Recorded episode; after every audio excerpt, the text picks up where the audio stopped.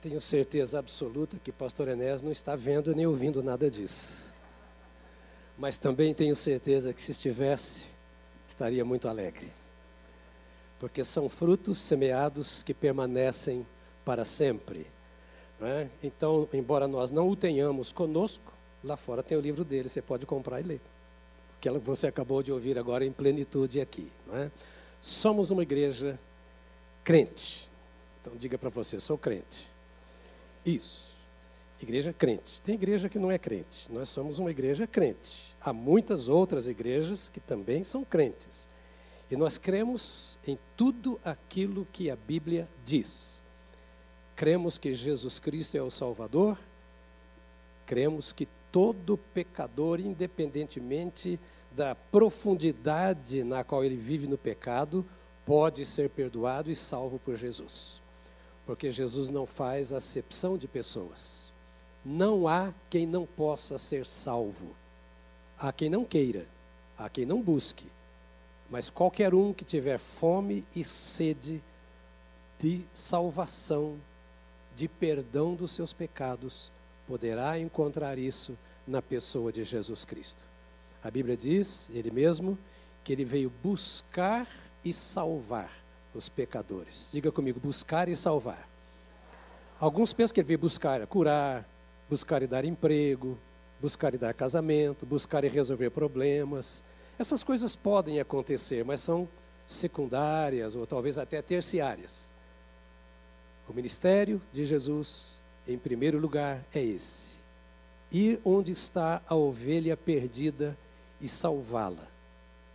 E ao salvo, o propósito de Jesus. Ele disse: é enchê-lo do Espírito Santo. Por isso ele derramou no dia de Pentecoste o seu Espírito, que é Espírito de poder, é o Espírito da ressurreição. Ele ressuscita o corpo, ressuscita a alma. Ele tira o homem morto da sua morte e vou dizer, o homem vivo morto, o morto-vivo, e o levanta no poder da ressurreição, a salvação em Jesus Cristo. Então, nós estamos nesses dias, amados, falando sobre o Espírito Santo. Eu vou pedir até que acenda um pouquinho mais as luzes, porque eu não estou enxergando o povo, eu já estou meio cego, né, para que eu possa vê-los todos. São bem-vindos aqui nesta manhã, esta semana tem sido muito especial para todos nós, porque temos pensado um pouco naquelas coisas que fazem parte da nossa origem como batistas renovados, salvos e cheios do Espírito Santo. Por isso nós oramos para que você seja cheio do Espírito. E é sobre isso que eu quero pensar com você na manhã de hoje, sobre como ser cheio do Espírito ou o batismo no Espírito Santo. Ah, antes disso, eu quero agradecer aqui meu querido amigo, comandante Fonseca. É um prazer tê-lo aqui conosco.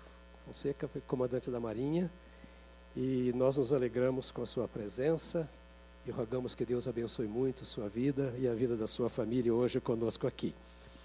Abra comigo que nós vamos ler alguns textos, por favor.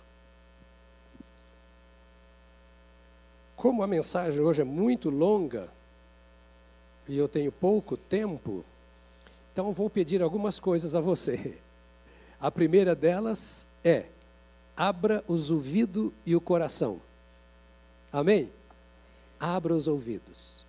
Eu quero dar a você, talvez não a todos, porque muitos têm isto e conhecimento disso e talvez além, mas eu quero dar alguns princípios a você sobre o batismo no Espírito Santo.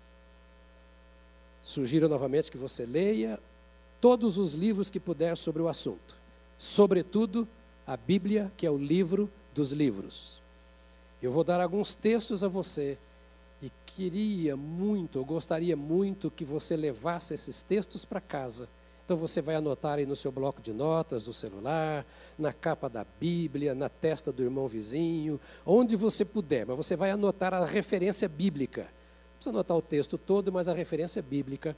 E eu vou pedir que você use esses textos na sua devocional.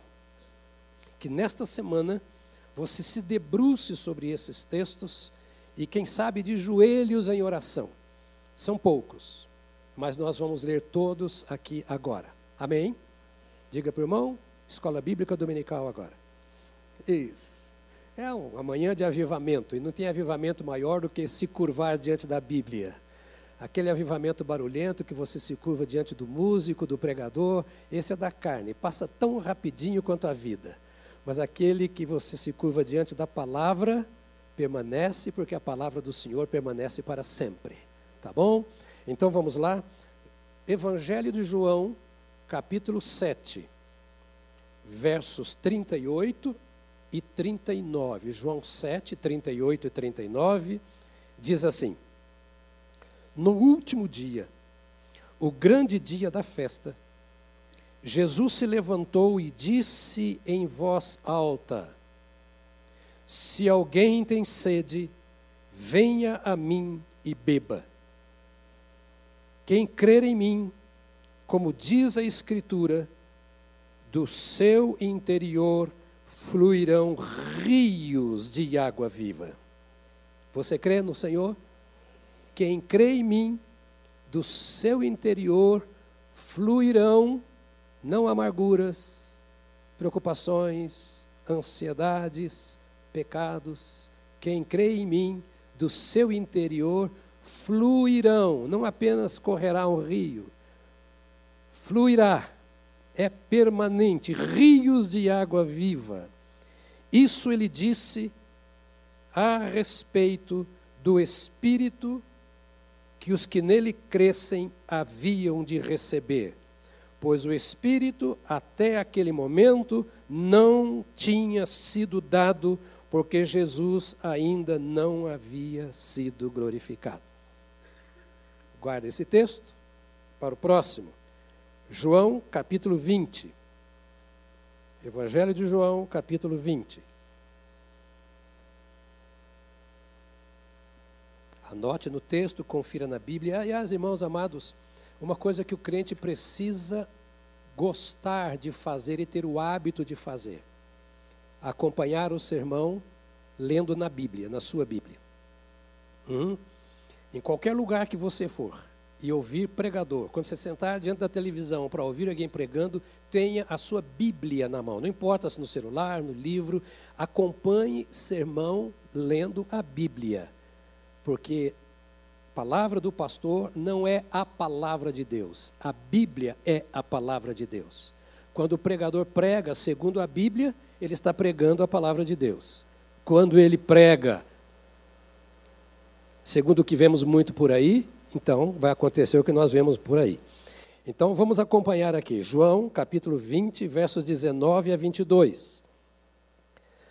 Ao cair da tarde daquele dia, o primeiro da semana, então um domingo, estando trancadas as portas da casa onde estavam os discípulos, com medo dos judeus, Jesus veio e se pôs no meio deles, dizendo: Que a paz esteja com vocês.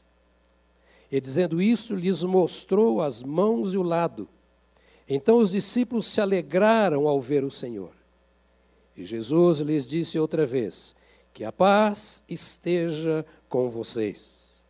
Assim como o Pai me enviou, eu também envio vocês. E havendo dito, dito isto, soprou sobre eles e disse-lhes: Recebam o Espírito Santo. Texto anterior, eles ainda não haviam recebido o Espírito Santo. Agora, aqui, Jesus havia ressuscitado e se encontra com seus discípulos que estavam bastante perturbados, perdidos, vendidos, não sabiam o que fazer, como muitos crentes hoje. Andam com Jesus, como eles andaram, eh, já viram milagres, já viram tudo, mas estão meio confusos. E agora? Estou vivendo um momento da vida que. É, será que o Senhor está comigo? Será que, que as coisas vão vão voltar a ser como era, ou podem ser melhores do que estão sendo até agora. Então, no primeiro momento, Jesus aparece e diz: Vocês vão receber, se vocês crerem em mim, vocês vão receber o Espírito Santo e ele fluirá no interior de vocês como rios de água viva. Bom, mas eles ainda não haviam recebido. Continuam o ministério com Jesus, fazendo tudo o que Jesus mandou, faziam em nome de Jesus, mas note, eles ainda não haviam recebido o Espírito Santo. Ainda estavam sob a égide da lei, embora servindo ao Senhor da graça. Claro para você? Até aqui. Neste dia, depois da sua morte e ressurreição, Jesus se encontra com eles que estavam com medo, fechados. Este é um símbolo. Não estou interpretando literalmente, mas é um símbolo de muito crente que vive fechadinho no seu casulo, sem saber o que fazer, com medo do que vai acontecer, inseguro quanto ao, a como vão interpretar a minha vida, as minhas experiências, a minha fala, o meu comportamento como crente. É, Para onde eu vou? Eles estavam assim. Andaram com Jesus, fizeram milagres em nome de Jesus, pregaram em nome de Jesus, criam em Jesus, mas ainda não tinham o Espírito Santo. Então agora Jesus vem aqui na sua palavra diz que ele, depois de morto, ressuscita, entra no lugar onde esses discípulos estavam e sopra sobre eles e diz: Recebei o Espírito Santo. Ele não agora fala que se eles crescem iriam receber, mas porque creram, andaram com ele e o receberam. Então agora diz assim: agora eu quero preparar vocês, eu vou soprar sobre vocês e recebam o Espírito Santo. Daqui a pouco eu volto sobre isso. Lucas capítulo 24.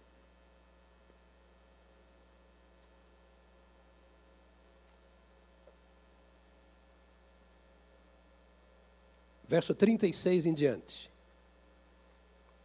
Anota aí. A referência é para você estudar com mais tempo em casa comparando um texto com o outro. Parênteses aqui, você já sabe, mas é preciso que entendam. O mesmo Espírito que Jesus soprou sobre os apóstolos está sobre você. Então, quem vai interpretar a palavra de Deus para você é o Espírito de Deus que habita em você. Então, ele vai alongar o que eu estou dizendo aqui e aprofundar no seu coração. Por isso, eu quero que você leia a Bíblia. Lucas 24, 36. Falavam eles ainda estas coisas quando Jesus apareceu no meio deles e lhes disse: Que a paz esteja com vocês. Eles, porém, ficaram assustados e com medo, pensando que estavam vendo um espírito. Mas ele lhes disse: Por que vocês estão assustados? E por que surgem dúvidas no coração de vocês? Vejam as minhas mãos e os meus pés que sou eu mesmo. Toquem em mim e vejam que é verdade, porque um espírito não tem carne nem ossos, como vocês estão vendo o que eu tenho. Dizendo isto, mostrou-lhes as mãos e os pés. E por não acreditarem eles ainda, por causa da alegria, e como estavam admirados, Jesus lhes disse: Vocês têm aqui alguma coisa para comer? Então lhe apresentaram um pedaço de peixe assado e ele comeu na presença deles. A seguir, Jesus lhes disse: São estas as palavras que eu lhes falei, estando ainda com vocês. Era necessário que se cumprisse tudo o que está escrito a respeito de mim na lei de Moisés, nos profetas e nos salmos. Então lhes abriu o entendimento para compreender as Escrituras. E disse-lhes: Assim está escrito que o Cristo tinha de sofrer, ressuscitar dentre os mortos no terceiro dia, e que em seu nome se pregasse arrependimento para remissão de pecados a todas as nações, começando em Jerusalém. Vocês são testemunhas destas coisas. Eis que envio sobre vocês a promessa de meu Pai. Permaneçam, pois, na cidade, até que vocês sejam revestidos do poder que vem do alto. Então Jesus os levou para fora até Betânia, e erguendo as mãos, os abençoou. E aconteceu que, enquanto os abençoava, ia se retirando deles, sendo ele elevado aos céus. É um segundo momento de Jesus com os discípulos após a ressurreição. No primeiro momento, ele soprou sobre eles e disse: Recebei o Espírito Santo. Nesse segundo momento, agora, ele diz: Eu envio sobre vocês a promessa do meu Pai. Eles sabiam sobre o que Jesus estava falando, porque conheciam o Velho Testamento, porque andavam com Jesus e sabiam que Jesus estava falando sobre uma experiência nova, que eles ainda não tinham. Envio sobre vocês a promessa do meu Pai sobre vocês, sobre quem eu já soprei o Espírito. Agora eu vou fazer que aconteça a promessa do meu Pai. Permaneçam, pois, na cidade, até que vocês sejam revestidos de poder do alto.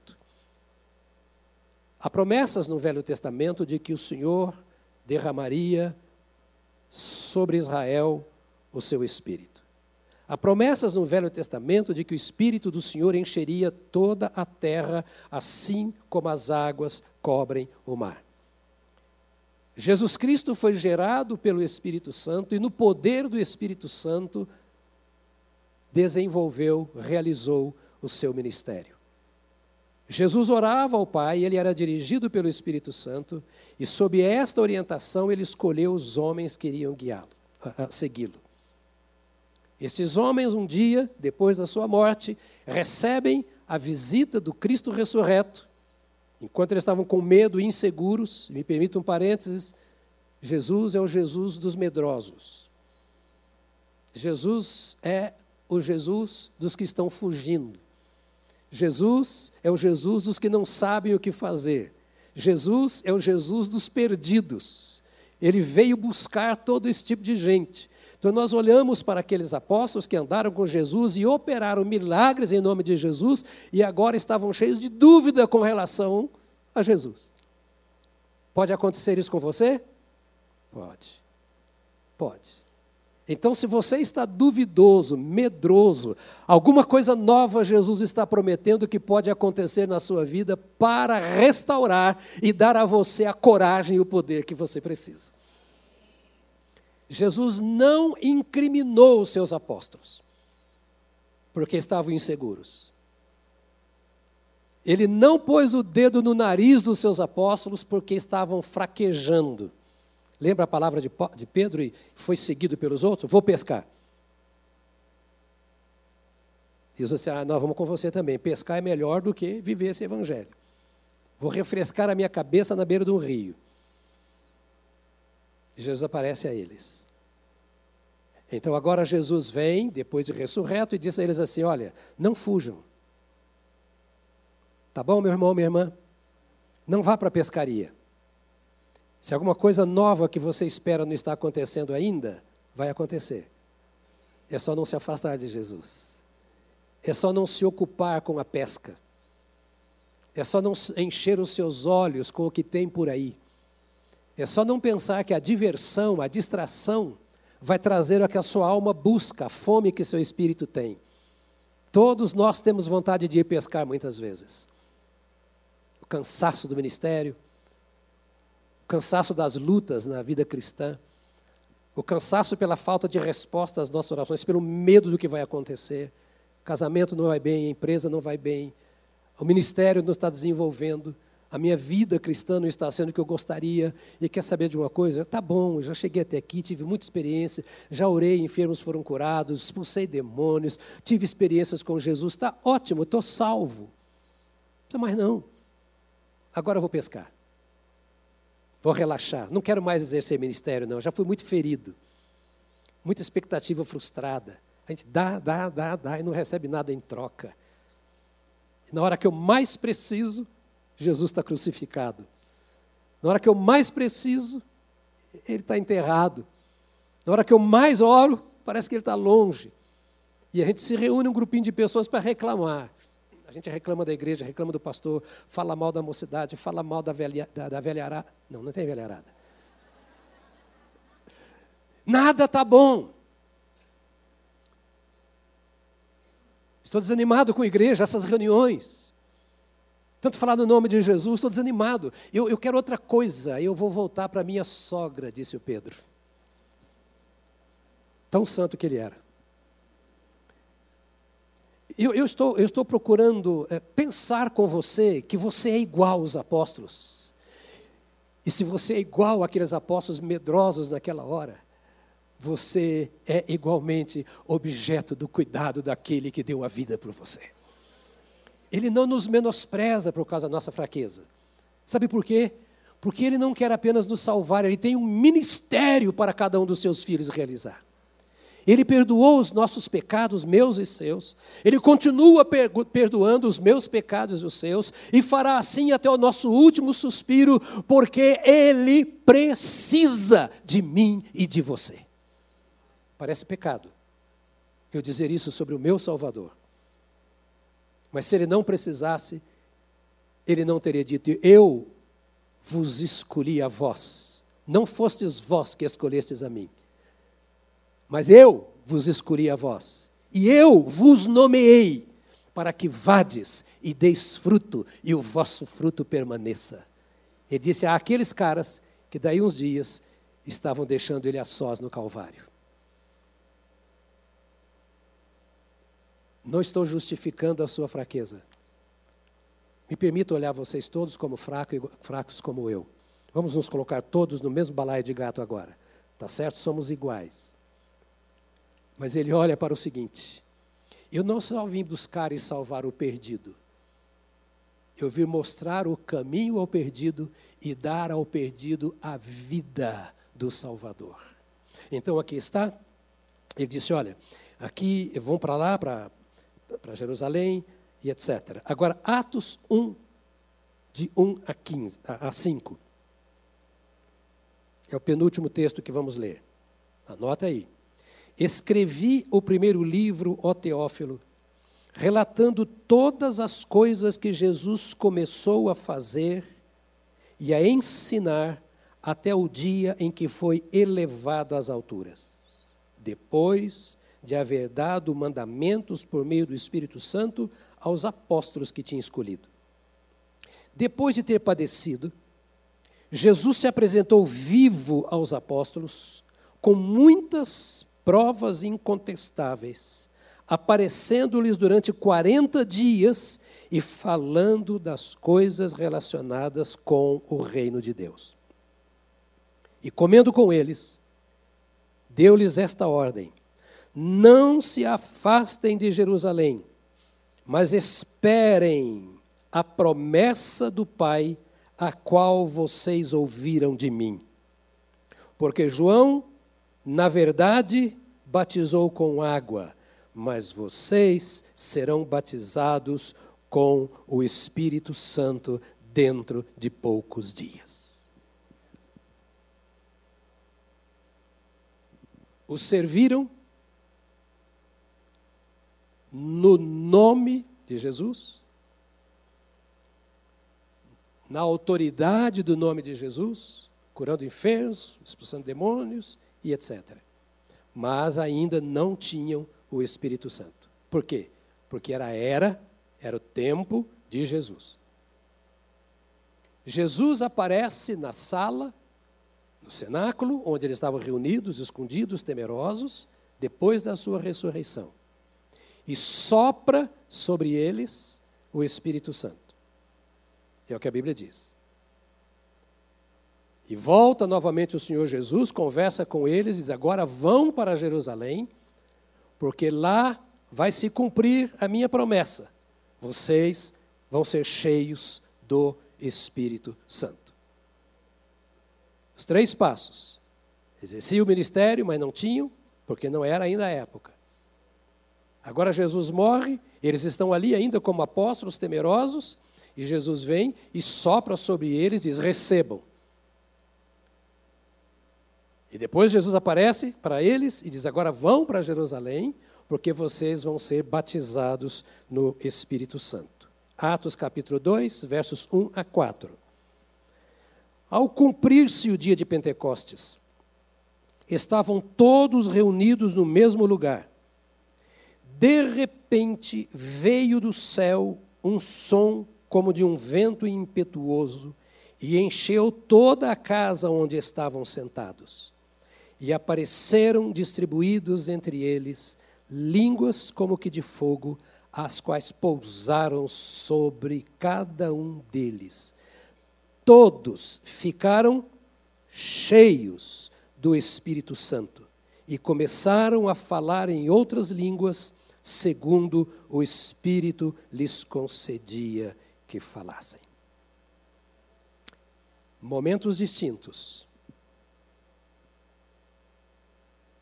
mas numa crescente. Estou repetindo e vou repetir aqui. O professor, o pastor Enéas Tonini foi meu professor em cinco matérias no seminário. E uma das frases que eu mais ouvia dele é: repetir, repetir, repetir.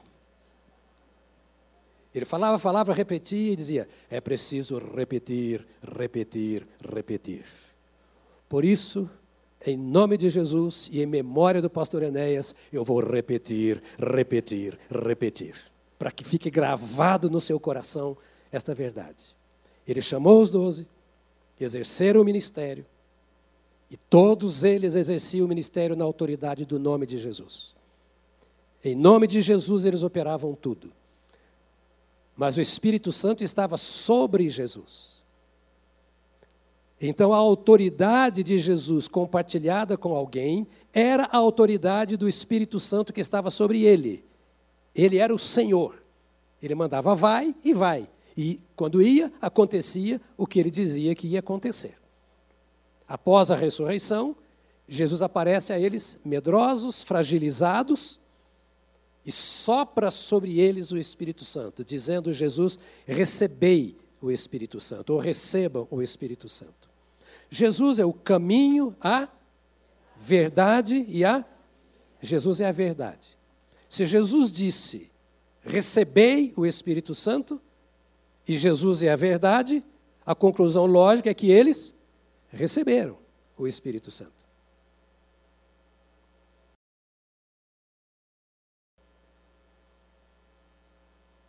Alguns teólogos é, dizem, mas naquela ocasião eles receberam uma porção apenas do Espírito Santo. Sobretudo, as linhas mais tradicionais defendem essa tese eles receberam apenas uma pequena porção do Espírito Santo, e não o Espírito Santo em plenitude. Eu fico meio complicado. É um estudo bíblico hoje, não é um sermão. Não estou preocupado em você pular e dar glória. Eu quero que você entenda a Bíblia, porque aí, entendendo a Bíblia, você dá glória até na tristeza. Eu não consigo entender um Espírito Santo pela metade. Um pedacinho. Eles receberam o Espírito Santo. Jesus disse, está dito, recebei o Espírito Santo.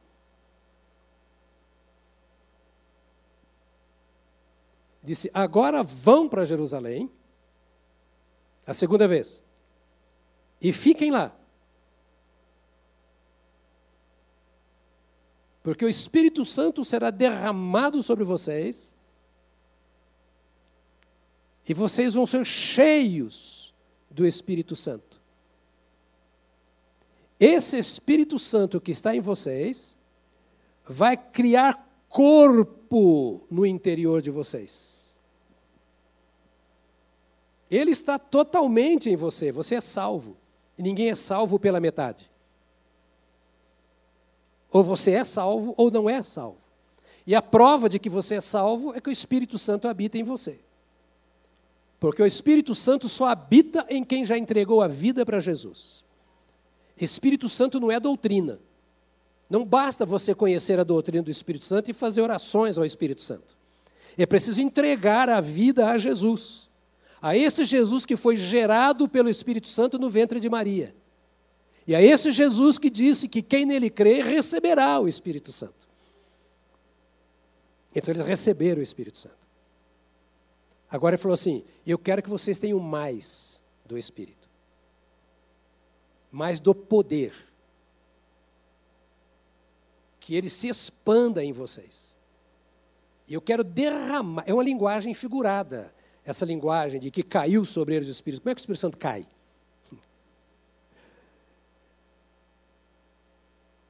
É para nós entendermos o quanto que o Espírito Santo se manifestou sobre eles.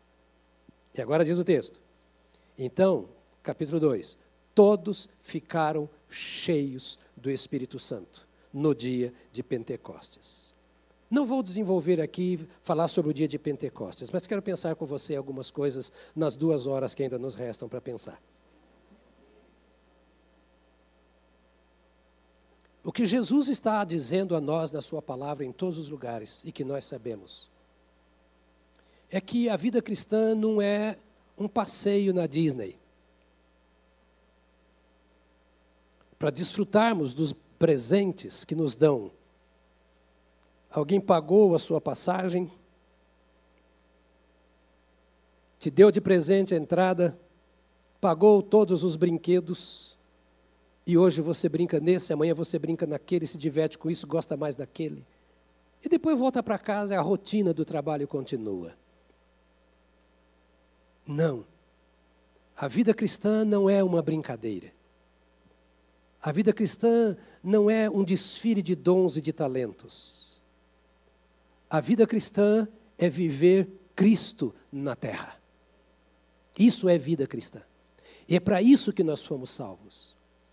Por isso, Paulo diz à igreja de Corinto: Vós tendes a mente de Cristo. E olha que aquela igreja era confusa, é só ler a carta aos Coríntios. E como é que pode? Então a colocação de Paulo é: se vocês têm a mente de Cristo, como podem viver desse jeito? Está lembrado da carta de Paulo aos Coríntios? A briga de Paulo com eles e a confusão que era? Vocês têm a mente de Cristo. Por quê? Porque vocês receberam a Cristo.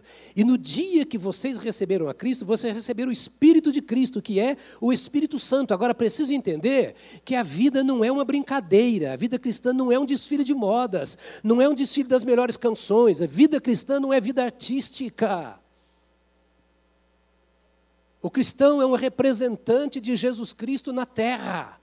Por isso ele é chamado cristão. Você fala em nome de Jesus, você trabalha em nome de Jesus, você faz tudo, dirige a sua família, governa o seu dinheiro, tudo em nome de Jesus, porque Cristo em vós. Ele está em vós, ele habita em vós. Vós sois o templo de Cristo e o templo do seu Espírito. Então não existe essa departamentalização da vida. Mas para muitos, a vida cristã é um turismo. Turismo na seara do Senhor. Domingo eu vou à igreja. Não dá para pensar em Pentecostes sem pensar em fraqueza. Porque o Pentecoste veio para vencer as minhas fraquezas. O fogo de Deus vem para desfazer a minha letargia, a minha frieza. Não é para eu falar em línguas, não é para eu profetizar. Uma coisa não tem nada a ver com a outra. Você pode ser cheio do Espírito e não falar em línguas. Eu fui batizado no Espírito Santo aos 17 anos. Fui falar em línguas aos 24. Não é a mesma coisa. Porque o Senhor pode não te dar línguas, mas dar profecia, dar discernimento espírito e dar tantos outros dons. E Ele que dá o dom, Ele dá o dom a quem Ele quer para o exercício da sua vontade, da vontade dEle. Agora, esses discípulos é, estavam ali, como muitos de nós, domingo e etc., perdidos, sem saber o, o que fazer. Mas a vida cristã ela é um caminho estreito, apertado, cheio de peripécias. Estou só lembrando você para dizer o quanto nós precisamos do Espírito de Deus. Sempre enfrentando ameaças, tropeços, riscos muito sérios na nossa vida, um combate violento contra a carne e contra o inimigo, se você não passa por isso, você não está vivendo como um crente. Mas mesmo passando por tudo isso, o crente em Jesus Cristo passa com o comprometimento de refletir a vida de Cristo. Cristão é o que vive a vida de Cristo, não é o que foi batizado, nem o que foi crismado, nem o que frequenta a igreja ou fez seminário. Cristão é aquele que foi batizado em Cristo Jesus, cuja vida está mergulhada em Cristo. É aquele que, onde quer que esteja, independentemente do ambiente ou circunstância, Cristo é visto em sua vida. Então, muitos de nós vivemos como se estivéssemos no paraíso. E precisamos entender que não estamos, não. Nós estamos na antessala do inferno. O mundo jaz no maligno. É o que Jesus falou. Mesmo como crentes, nós estamos às portas do inferno. Às vezes, os nossos vizinhos, os nossos parentes, quem sabe dentro da nossa casa, local de emprego, escola, faculdade, as mídias, a política, a economia, todas as áreas estão afetadas pelo diabo. E nós precisamos saber que linguagem nós queremos eh, usar, que linguagem nós ouvimos, o que fala ao nosso coração, no ambiente em que nós estamos. Quero lembrar que esses apóstolos viviam coisa semelhante no meio de Israel com muitas religiões, com muitas doutrinas, mesmo no meio do judaísmo, com muita carnalidade, pecado, mundanismo, sacerdotes comprometidos com o pecado, levitas comprometidos com o pecado. O clima era o mesmo, porque quando o Senhor diz que o mundo jaz no maligno, era o mundo daquela época, era o mundo de hoje, que é o mesmo mundo, o maligno é o mesmo mundo, o homem é o mesmo homem, por isso nós precisamos do mesmo Espírito de Deus.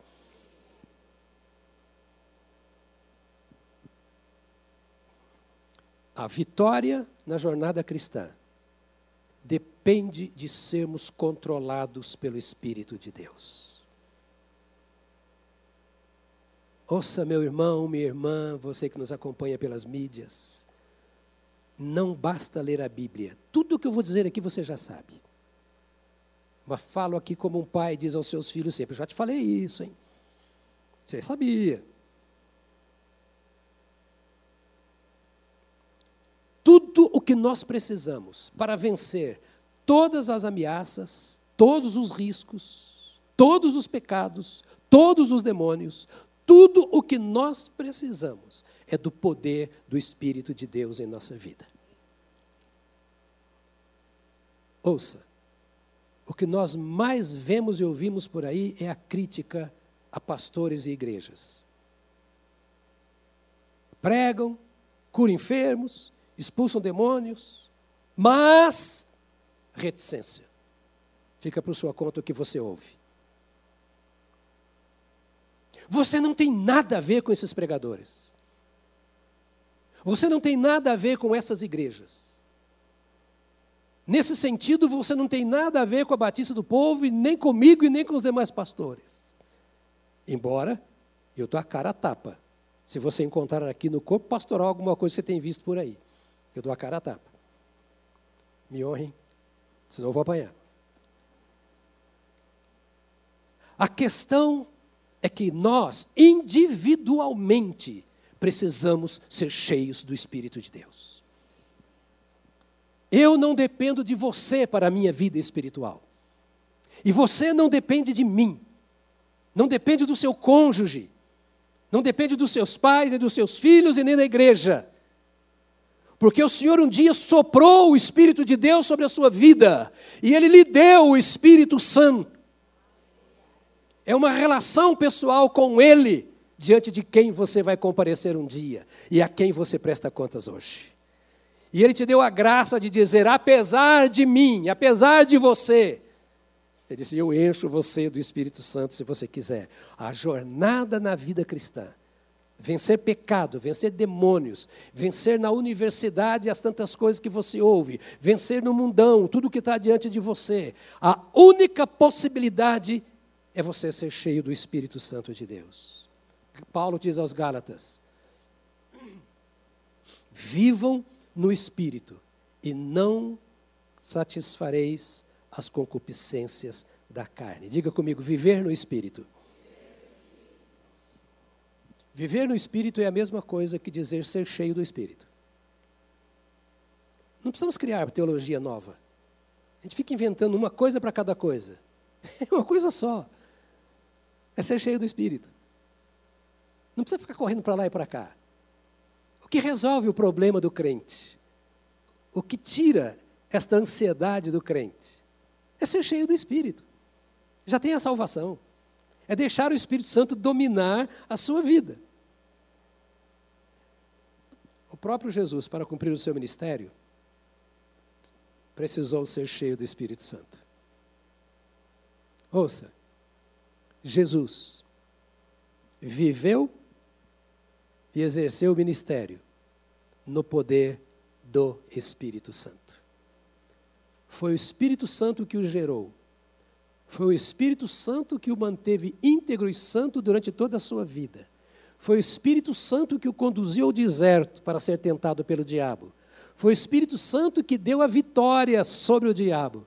Foi o Espírito Santo que o conduziu a pregar. Foi o Espírito Santo que o ungiu para fazer milagres. Foi o Espírito Santo que o ressuscitou dos mortos. Ele chama o, seu, o Espírito Santo do seu alter ego.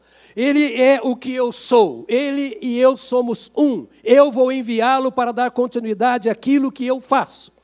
Aquilo que eu sou, porque eu e ele somos um. Então você não precisa apenas da salvação. Você precisa ser, e eu também, dominados, cheios do Espírito de Deus, porque Jesus Cristo precisou do Espírito de Deus. Eu não posso me igualar ao Senhor Jesus. Então, o Espírito Santo é, ou vou dizer, o batismo no Espírito Santo é a prioridade número um de todo aquele que nasceu em Cristo. É ser cheio do Espírito Santo. No livro de Atos, rapidamente nós vamos aprender como viveram, como eram os irmãos que foram cheios do Espírito Santo. Atos dos Apóstolos mostra que eles andavam, aprendiam e obedeciam ao comando do Espírito Santo. Andavam com o Espírito Santo, aprendiam do Espírito Santo e obedeciam o seu comando. Essa necessidade foi suprida no dia de Pentecostes. Jesus diz a eles assim: Olha, fiquem lá, vão lá, fique onde eu, eu, eu quero que vocês fiquem, e fiquem esperando até que do alto vocês sejam revestidos de poder. Até que a promessa se cumpra. Só que daria para pensarmos muita coisa. Esse até que. Fiquem lá até que vocês sejam cheios do Espírito Santo. Esse até que não fala de conhecimento.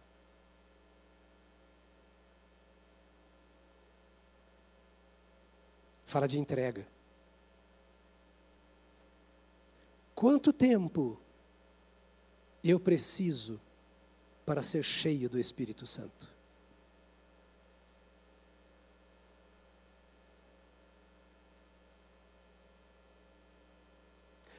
Quanto tempo eu tenho para o Espírito Santo?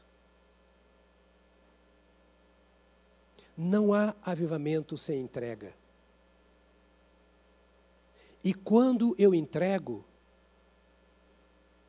aquele a quem eu me entreguei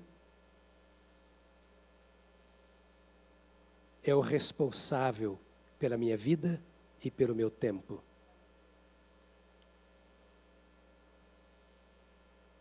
No trabalho, eu estou buscando. Na escola, eu estou faminto, ouvindo e pedindo ao Espírito Santo. Em casa, eu estou em comunhão com o Espírito Santo. Quanto tempo o Espírito Santo precisa para encher a minha vida? Eu não sei. Eu fico impressionado com gente que se converte e logo é batizado no Espírito Santo. Solange, minha esposa, deu tempo de se converter direito, foi batizado no Espírito Santo. Eu aceitei a Jesus com sete anos. Vivi a vida toda na igreja. Fui batizado no Espírito Santo aos 17. Fui falar em línguas sete anos depois. Quanto tempo o Espírito Santo precisa? No meu coração veio o seguinte: o tempo suficiente para que eu me entregue. O tempo suficiente para que eu me entregue.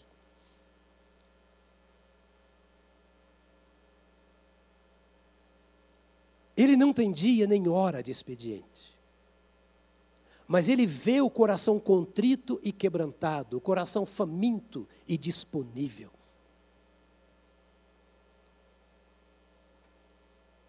Eu creio ser muito difícil, quase impossível, eu correr a semana inteira, trabalhar a semana inteira, brigar com o empregado, brigar com o patrão, brigar com o cliente, brigar com o vendedor, e brigar com, no cartório, e brigar com o advogado, e briga com a polícia, e briga com a mulher, e briga com o filho, e corre para cima e para baixo. Depois chega domingo, uma reunião, em cinco minutos eu quero ser batizado ou ser cheio do Espírito Santo. Vou lá para o Espírito Santo resolver o meu problema. Não, o Espírito Santo está com problema conosco. Nós estamos criando problema para o Espírito Santo. Os apóstolos estavam com muitas dúvidas. Então o Senhor falou assim: até resolver essas dúvidas, vocês têm que ficar em Jerusalém. Fiquem lá. Eles não ficaram em Jerusalém ouvindo os pregadores. Eles não ficaram lá no cenáculo discutindo as questões doutrinárias dos judeus. A questão deles não era se o Palmeiras ou o Corinthians estava vencendo. A questão deles é: o Senhor mandou a gente vir para cá com uma promessa que Ele derramaria do Espírito. O grande problema de receber e ser ungido pelo Espírito é que nós queremos que as coisas aconteçam do nosso jeito, na nossa hora, na reunião que nós estivermos, nós não damos tempo ao Espírito de Deus. Meus amados irmãos, eu falo como seu pastor, com a alma gemendo, no desejo que você entenda essa realidade, por mais dura que ela seja. Deus precisa das horas da minha vida. Deus precisa do meu tempo. Nós passamos o dia pedindo a Deus que abençoe o nosso trabalho, que abençoe o nosso trabalho, que abra as portas. E o Espírito Santo está o dia inteiro dizendo: Eu estou à porta e bato. Se você abrir, eu vou fazer a obra. Você está insistindo comigo para que eu te abençoe. E eu estou insistindo com você para abençoá-lo.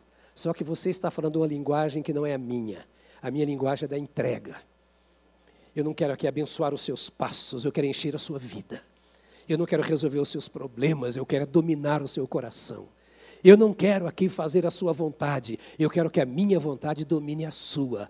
Eu quero ser o espírito que domina o seu espírito, o santo que derrama a santidade sobre a sua vida. Eu quero encher a sua vida da minha glória. Eu quero trazer ao seu coração o prazer da minha santidade. Eu quero que a sua preocupação seja ser meu a sua mente minha, o seu corpo meu, os seus sentimentos meus, o seu dia a dia meu, e que tudo seja tão meu que você procure não fazer nada que não seja meu.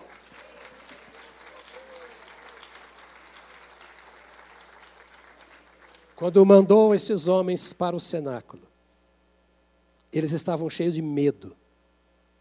É, sei que nenhum de vocês tem medo, nem passa por medo. Você não sabe o que é medo.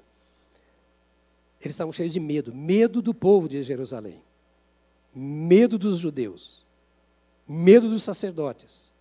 Ora, eles mataram Jesus, perseguiam os cristãos, eles tinham medo. Ninguém te persegue. Ninguém te prende por ser cristão, ainda. Eles tinham medo. E Jesus manda lá, fica lá. E então, imagine os apóstolos. E mais aquelas pessoas que eram ligadas aos apóstolos, porque estavam eles e mais 120 pessoas. Todos aqueles dias, trancados, com medo, incertos o que iria acontecer, buscando a face do Senhor. E a questão deles era talvez a mesma sua o que vou fazer da minha vida agora? Como será a minha vida a partir de agora? Aconteceu isso, e agora? Estou procurando entrar na nossa humanidade para nos identificarmos com aqueles homens, para sabermos que nós somos iguais. Todos. E de novo lembrarmos que Deus não faz acepção de pessoas. Aquele tempo ali orando, na presença do Senhor. E a Bíblia diz que eles tinham interesse, porque eles falavam das coisas concernentes ao reino de Deus. Olha assim, Atos 1, 3. Depois do seu sofrimento, Jesus apresentou-se a eles e deu-lhes muitas provas incríveis, indiscutíveis, melhor, de que estava vivo. Apareceu-lhes por um período de 40 dias, falando-lhes acerca do reino de Deus. E certamente naqueles dias de Pentecostes, eles continuavam esta conversa. O que Jesus queria dizer sobre isso do reino de Deus? Como é que a gente pode se adequar a essas coisas do reino de Deus? Até que ponto o reino de Deus domina a minha vida? Ou seja, até que ponto Deus está governando a nossa vida? O que falta em nós para que o Senhor realmente seja pleno em nós? Ele não falou que daria do Espírito Santo e que o Espírito Santo dominaria? É. Então é isso que falta para mim, ser cheio do Espírito Santo? Porque o tanto que eu ouvi que Deus governa, governa, mas tem área da minha vida que Ele não governa. Aliás, é muito pouco da minha vida que Ele governa. O que falta? Ah, ele falou que o Espírito Santo viria e encheria a gente que então o que nós queremos é o Espírito Santo e quem sabe sempre, ó oh Deus, como Jesus prometeu, envia sobre nós o teu Espírito Santo, porque eles conheciam. Joel havia profetizado. Vou dar só a referência bíblica para você. Não vou ler o texto, Joel 2, 28 a 29. Ali está uma promessa no Velho Testamento e os apóstolos conheciam a promessa. Como nós aqui nos reunimos neste lugar para falar sobre coisas da Bíblia, Jesus havia soprado sobre eles o Espírito Santo e dito para ficar lá, porque eles seriam cheios do Espírito Santo. E eles eram homens comprometidos com a verdade de Jesus, porque o conheciam de fato. Eles não eram apenas da religião cristã, mas eles eram da pessoa de Cristo. Eles sabiam que Cristo ia cumprir a palavra. Então eles iam buscar onde o fundamento na Bíblia que eles tinham. Que não era o Velho Testamento, e sim o, não era o Novo, e sim o Velho. Então, Joel é lembrado, tanto que é dito na hora do derramamento do Espírito, é o que Joel diz que iria acontecer, aconteceu. A Bíblia alimenta a fome do nosso coração. A leitura da Bíblia aumenta a fome. E, ao mesmo tempo, a leitura da Bíblia, ou a Bíblia gravada no coração, mata essa fome. Ela provoca e sacia. Por isso diz que aquele que medita na lei do Senhor de dia e de noite é bem-aventurado. Mas medita de dia e de noite. O patrão brigou comigo, o que a Bíblia diz sobre isso? Eu ganhei muito dinheiro, o que a Bíblia diz sobre isso? Estou procurando um marido, uma esposa, o que a Bíblia diz sobre isso? Estou educando os meus filhos, o que a Bíblia diz, vou meditar na Bíblia. E é impossível você meditar na Bíblia e não vir a ser cheio do Espírito Santo. Porque ela é a lenha que pega fogo, que faz pegar fogo. É a palavra da verdade. Então, Joel profetizou sobre isso. João, você pode ler depois, João capítulo 1, versos 22 e 23. E também Mateus, capítulo 3, versos 11 e 12, quando João havia dito, e estes homens que ali estavam, você está comigo ainda? Vamos lá, para construir o um raciocínio. Esses homens que ali estavam, os apóstolos, haviam estado com Jesus nos dias de João. Porque se você ler o capítulo 1 de Atos, para substituir Judas, a condição era alguém que havia estado com Jesus desde o dia do batismo de Jesus. Matias foi encontrado como um deles que andava com todo mundo desde o batismo. Então, esses apóstolos ouviram Pedro, uh, uh, João, o evangelista, dizer que Jesus viria e que era, ele era o Cordeiro de Deus e que eis aí aquele é, cujas alpacas eu não sou digno de atar, as correias, e ele vos batizará com o Espírito Santo e com fogo. Isso estava na mente. E você precisa guardar isso na mente. O Senhor quer que você seja batizado com o Espírito Santo e com fogo. Ou seja, com o Espírito Santo e com poder. Esta é a vontade de Deus. Isso precisa encher o seu coração todos os dias. Então houve essa promessa que João lembra. E Jesus confirmou essa promessa, mas também estabeleceu a condição. Está aqui no texto de Lucas 24, 49. Fiquem na cidade até serem revestidos de poder. Até serem revestidos de poder. Ou seja, eu prometi que vou derramar, presta atenção, eu prometi que vou derramar sobre vocês o Espírito Santo. Não esqueçam, não desistam, pelo contrário, permaneçam firmes e insistam até que sejam batizados no Espírito Santo. Até que sejam cheios do Espírito Santo. Não importa se uma semana, se dez dias, 120 dias, não importa se é num culto normal ou num culto anormal, não sei. Importa que vocês não desistam, porque vocês me amam, vocês guardam os meus mandamentos, e eu quero derramar sobre vocês o Espírito que me dirigiu. A promessa confirmada pelo Senhor Jesus Cristo. E depois ele diz de novo lá: Não saiam de Jerusalém, mas esperem pela promessa de meu Pai, do qual lhes falei. Capítulo 1 de Atos, verso 8: Receberão poder quando o Espírito descer sobre vocês, e vocês serão minhas testemunhas em Jerusalém e em toda a Judéia e Samaria e até os confins da terra.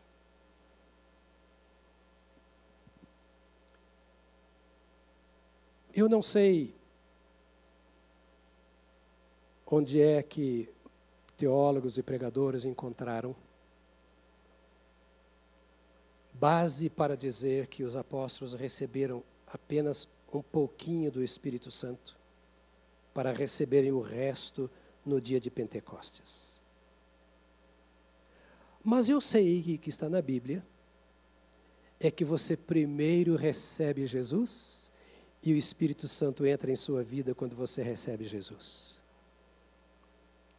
E que depois você é revestido, como foram os apóstolos, do poder do Espírito Santo, como aconteceu no dia de Pentecostes.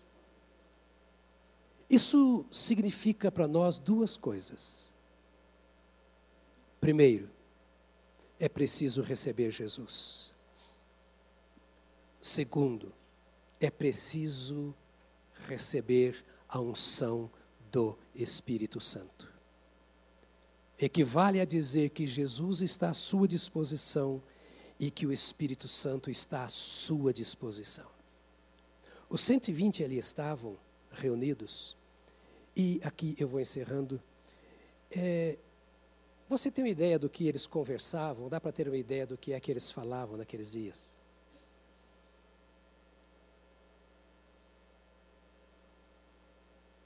É preciso que haja um ambiente de entrega para que eu seja marcado pelo Espírito de Deus. Porque o Espírito Santo não vem para resolver os meus problemas, ele vem para dominar a minha vida. Então ele vem encher a vida daquele que está disposto a se entregar a Ele. Não é aquele que quer ser um instrumento, ou seja, eu quero ser útil nas tuas mãos. Isso é consequência. Porque ele pode encher a sua vida e te colocar no banco para você não fazer nada. O que interessa é você ser cheio do Espírito Santo. E aquele tempo que eles estavam parados ali, era um tempo para pensar. E a minha pergunta: quanto tempo você para para pensar nestas coisas? Elas ocupam o seu pensamento.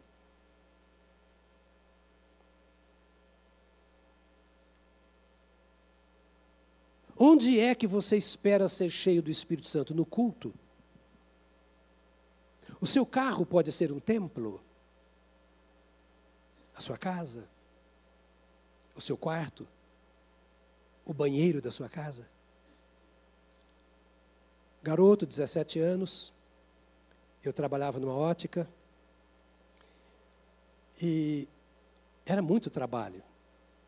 Fabricação de lentes, montagem de óculos. Era muito serviço, era o dia inteiro, eram oito horas de trabalho. Mas eu tinha tanta fome de Deus, eu orava ali, eu, menino, eu precisava muito, muita oração. Mas sabe o que eu fazia de vez em quando? Eu ia lá para o banheiro. Eu nunca fui ao banheiro tantas vezes quanto no princípio da minha experiência com Deus. E eu dobrava os meus joelhos naquele banheiro. E eu enchia a pia daquele banheiro de lágrimas, de quebrantamento porque eu queria viver cheio do Espírito Santo. No dia que fui batizado no Espírito Santo, eu sempre digo assim: eu saí de lá, é, é parecia que tudo era lindo, parecia que o céu estava brilhando. Eu via estrela, o céu cheio de estrela, mas era às sete horas da manhã. O ar era mais fresco. Eu sempre pensei, eu tinha vontade de pregar para poste, para cachorro que passava na rua. E o negócio era, era Jesus, Jesus, Jesus, Jesus, tudo era Jesus. Faminto porque eu tinha vivido uma vida cristã tão michuruca. E agora eu tinha sido marcado tão grandemente. E meus irmãos, ninguém estava ali orando com imposição de mãos sobre mim. Pode acontecer. Era o fim de uma vigília, tudo já tinha acontecido. Nós estávamos de mãos dadas orando para encerrar a vigília. Era oração para agradecer a Deus por aquilo que havia sido feito na vigília. E eu não tinha sido batizado no Espírito. Eu estava de mão dada com um colega, orando. E de repente esse colega começa a ser invadido pelo Espírito, entre aspas, invadido pelo Espírito de Deus. No momento de dar tchau. E ele começa a rir. E, e, e nunca, não tinha aquela unção do riso que veio recentemente. Estou falando de 1971. Faz tempo. E, e, então ele, ele começa a rir. Eu disse: Eu conheço esse cara, é o Ademir, ele mora aqui, no Vale da Bênção o pastor Samuel e tal, conhece o Ademir. E que, que é esse camarada? Ele é da minha idade, um menino, e rindo, rindo, rindo, rindo. E eu achei interessante o riso dele, que eu conhecia, que ele não era um cara de estar rindo. E de repente eu sou invadido pelo mesmo riso. Perdi o controle da minha vida.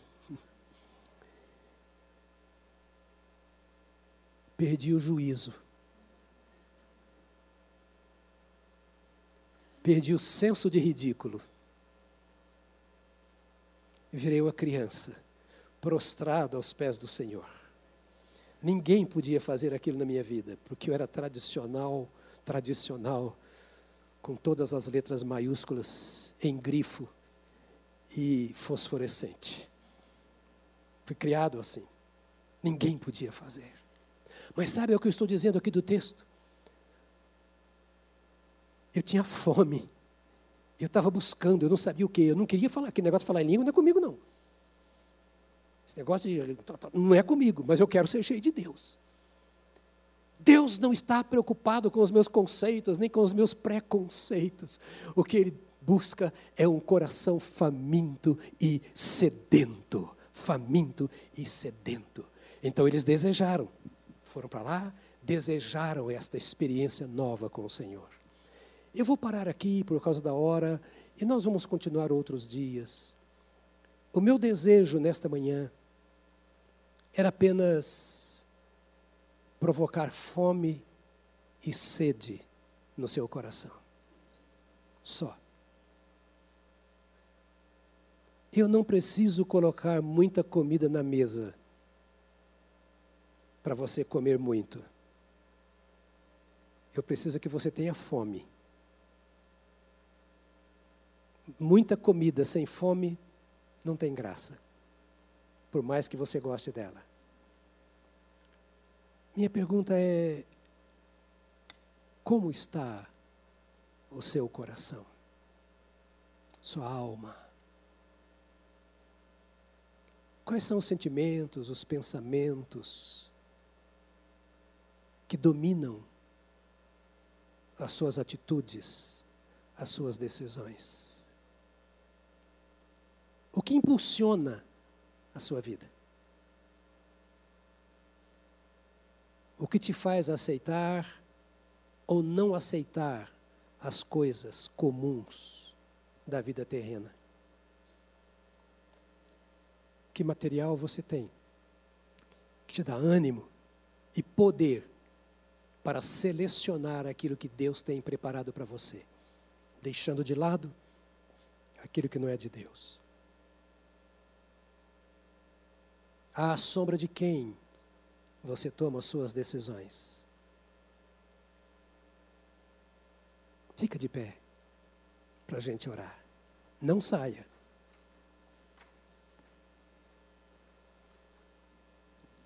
Feriado, você não vai trabalhar amanhã, é um dia especial. Pior crente que existe é crente de hora marcada. Deus tem que falar comigo até meio-dia e meia.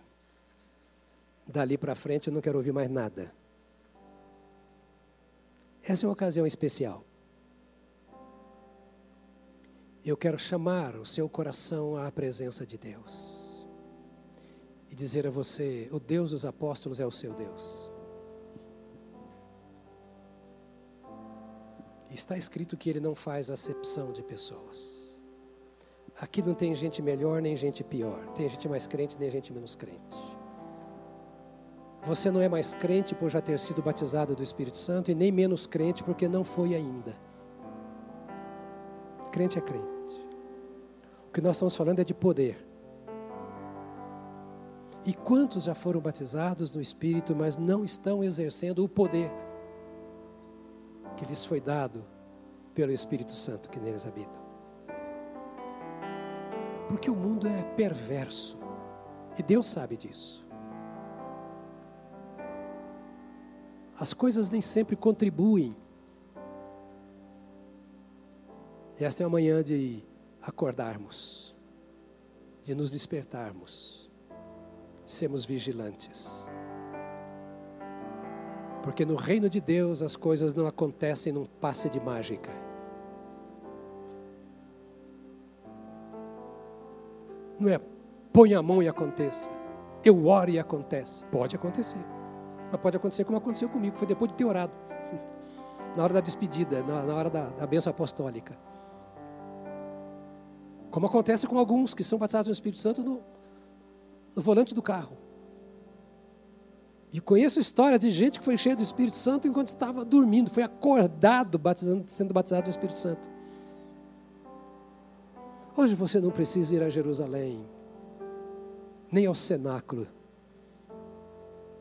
Hoje você precisa ir ao Senhor dos Senhores que está onde você está, ao Espírito de Deus que está onde você está e, sobretudo, que está no seu coração e só dizer: Senhor, eu quero mais.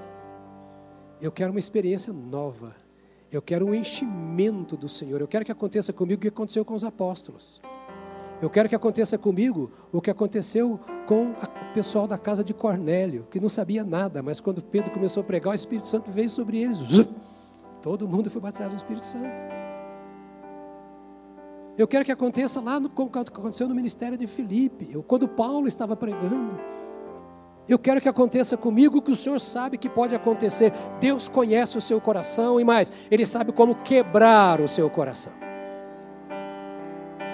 Então não resista ao Senhor. Aquele que um dia derramou sobre você o Espírito, Ele quer te encher desse Espírito. Tirar as coisas que estão no cérebro e vivificá-las no coração. Fazer a doutrina viva na sua alma. Um Jesus que pulsa no seu ser, que mata as dúvidas, que tira o medo. Um relacionamento com Ele que permite que você saiba quem você é. Que Ele faça acreditar que Ele fez de você o que você é para você ser cheio dele. E com um propósito: não é para falar em línguas nem para profetizar é para pregar o Evangelho a toda a criatura. Porque aquele que profetiza e fala em línguas, mas não evangeliza, não está cumprindo o propósito do batismo no Espírito Santo. O batismo no Espírito Santo é para fazer de você um crente hábil para pregar o Evangelho com ousadia, consequentemente, antes, para entender as Sagradas Escrituras, para andar em comunhão com o Senhor e ganhar o seu cônjuge, os seus filhos, a sua família, os seus vizinhos, seus empregados, seu patrão, seus colegas, para o Senhor Jesus Cristo. O batismo no Espírito Santo não é para envaidecimento da igreja, para falar que nós é pentecostal. Batismo no Espírito Santo é para fazer de você boca de Deus no mundo. Pés do Senhor Jesus Cristo para pisar a cabeça do diabo. Boca de Deus é para fazer de você um homem, uma mulher chama de fogo na terra. Respeitado pelo inimigo, ainda que os homens não te respeitem. Mas o diabo se curva diante de você porque você tem o Espírito de Deus. O homem pode te crucificar, mas o diabo se curva diante de você, porque você é cheio do Espírito de Deus. Isso o mundo não quer, a sua carne não quer, mas o Espírito de Deus quer para você. E ele te incomoda para isso. Então, não dependa da igreja, não dependa da reunião, dependa do Espírito Santo. E vai a Ele com fome, vai a Ele com sede. Esta é a sua responsabilidade pessoal, é o seu compromisso de vida, é o seu relacionamento com Deus. Pode acontecer aqui ou na rua, mas vai acontecer se você tiver fome e sede desse Senhor. Feche os seus olhos. Podemos cantar juntos com os olhos fechados, para a glória do Senhor nosso Deus. Cadê o pessoal da música? Sumiu? Então eu vou orar com os olhos fechados. Depois nós cantamos. Diga ao Senhor isso, Senhor, eu quero experimentar esta unção do Senhor. Eu não quero colocar as minhas emoções à frente destas coisas. Diga a Ele, Senhor, eu não quero colocar nem minha força, nem minhas fraquezas. Eu quero colocar a minha vida do jeito que eu sou, do jeito que eu estou. Diga a Ele, Senhor, o Senhor me conhece. Não vou discutir com o Senhor, porque o Senhor sabe tudo, além do que eu sei de mim mesmo. Tu sabes. Tu sabes a origem de todas as coisas. Eu só sei que se estou vivo, é porque é um santo propósito do Senhor na minha vida. Se enfrentei tantas lutas, tantos problemas até aqui, se enfrentei homens, carne, demônios, estou aqui na tua presença, é porque o Senhor tem um plano maior ainda para a minha vida. Diga a Ele, Senhor, eu sei que vou para o céu porque tu me salvaste, mas eu quero que tu me uses como instrumento para trazer o céu à terra enquanto eu ainda estou aqui. Eu quero que teu Espírito Santo use a minha vida Diga a Ele, ó Espírito de Deus, eu quero ser instrumento nas tuas mãos. Por isso, Senhor, eu quero fazer como aquele povo orientado pelo Senhor fez lá no cenáculo. Eu quero falar de Ti. Eu quero conversar sobre as tuas coisas. Eu quero me encher da tua palavra. Eu quero encher o meu coração da esperança que há no Senhor. Eu quero que o meu pensamento seja dominado pelos teus pensamentos. Onde quer que eu esteja, o que quer que eu esteja fazendo, com que com quem quer que eu esteja.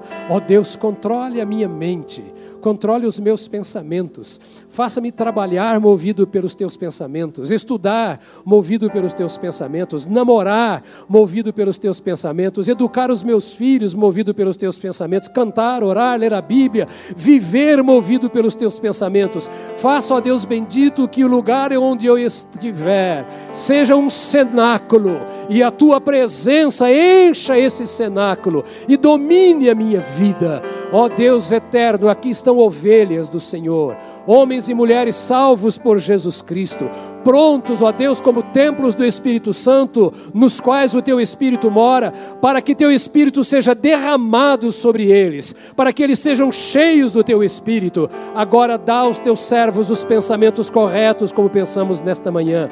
Conduz os teus servos com sentimentos corretos, com os interesses corretos, com fidelidade aos propósitos do Senhor para a sua vida com exclusividade para o Senhor, em suas mentes e em seus corações, que seja no barulho ou no silêncio, no meio do problema ou, Senhor Deus, quando tudo estiver solucionado, que em momentos assim eles percebam o derramar da graça, o poder do Senhor e o domínio do Senhor sobre as suas vidas. Venha sobre esta igreja, ela é tua e nós cremos em Ti.